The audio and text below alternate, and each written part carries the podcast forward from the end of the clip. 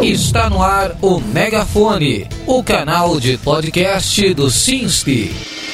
No episódio dessa semana, o Megafone, que aborda sobre o tema qualidade de vida e envelhecimento ativo, fala sobre a memória no processo de envelhecimento. O professor João Paulo falou no Minuto Saúde Mental do Jornal da USP no ar, da Rádio USP Ribeirão, sobre o porquê dos idosos esquecerem as coisas do cotidiano mais frequentemente e das diferenças entre os lapsos de memória e das das demências. Fique sintonizado com a gente. Você está ouvindo o Megafone.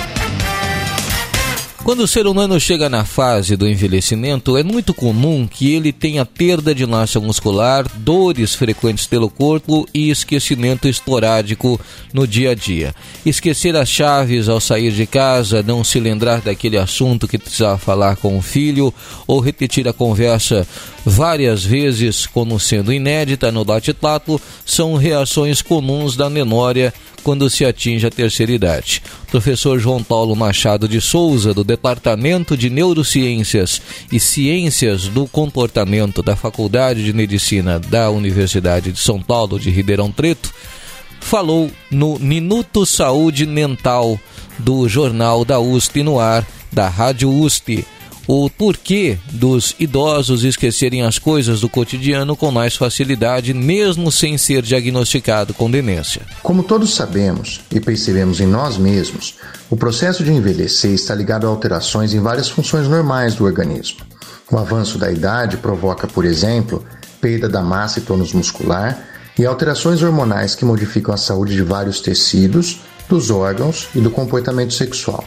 O cérebro que é um órgão formado por tecidos neurais, está sujeito a esses mesmos processos e é a sede da nossa memória junto com todas as outras funções cognitivas. Em termos fisiológicos, o envelhecimento parece estar bastante relacionado a um processo chamado estresse oxidativo. E quando ficamos velhos, o equilíbrio entre as moléculas oxidantes e antioxidantes são alterados, explica o professor João Paulo. Em termos fisiológicos, o envelhecimento parece estar bastante relacionado a um processo chamado estresse oxidativo. Esse nome, que pode soar complicado para algumas pessoas, descreve o mecanismo pelo qual as células do corpo são afetadas pela oxidação. A oxidação, que é o mesmo processo que faz com que o ferro enferruje, ocorre por causa do que os pesquisadores conhecem como espécies reativas de oxigênio e nitrogênio.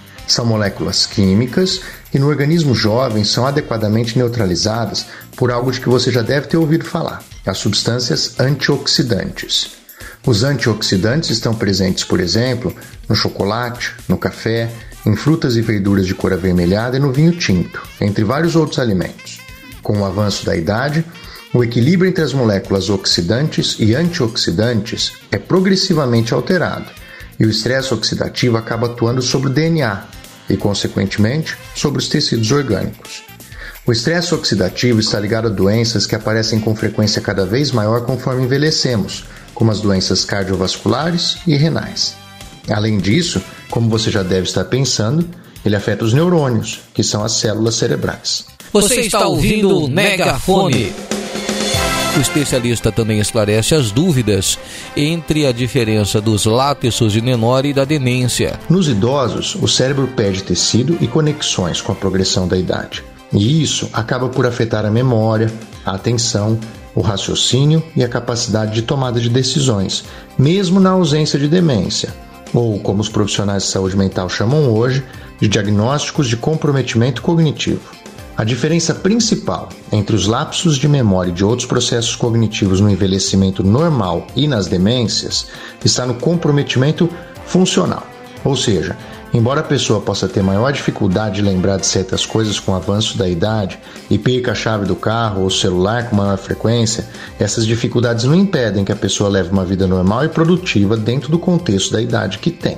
Quando os lapsos passam a prejudicar o andamento da vida cotidiana e afetam as várias funções que precisamos desempenhar cada dia para cuidar de nossos afazeres, então é hora de procurar ajuda. É preciso estar atento com as pessoas idosas que nos cercam para saber avaliar se os esquecimentos são ações normais por estarem na terceira idade ou se é preciso ajuda e orientação de um especialista. Ouvimos no programa de hoje as explicações do professor João Paulo Machado de Souza, do Departamento de Neurociências e Ciências do Comportamento da Faculdade de Medicina da Universidade de São Paulo de Ribeirão Preto. Os créditos dessa reportagem são do programa Minuto Saúde Mental, na produção de João Paulo e Jaime Alac, coprodução e edição pela Rádio USP Ribeirão e com a apresentação do professor João Paulo. Você está ouvindo o Megafone.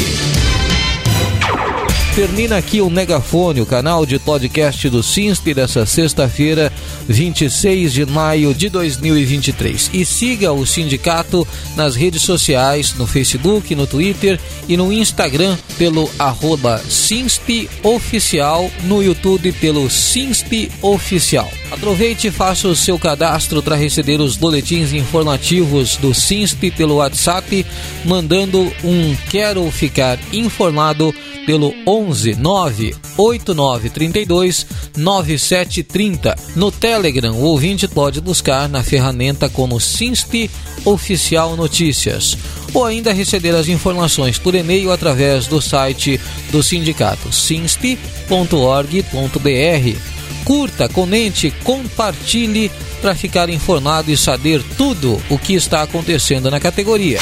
Você ouviu o Megafone, o canal de podcast do Sinste.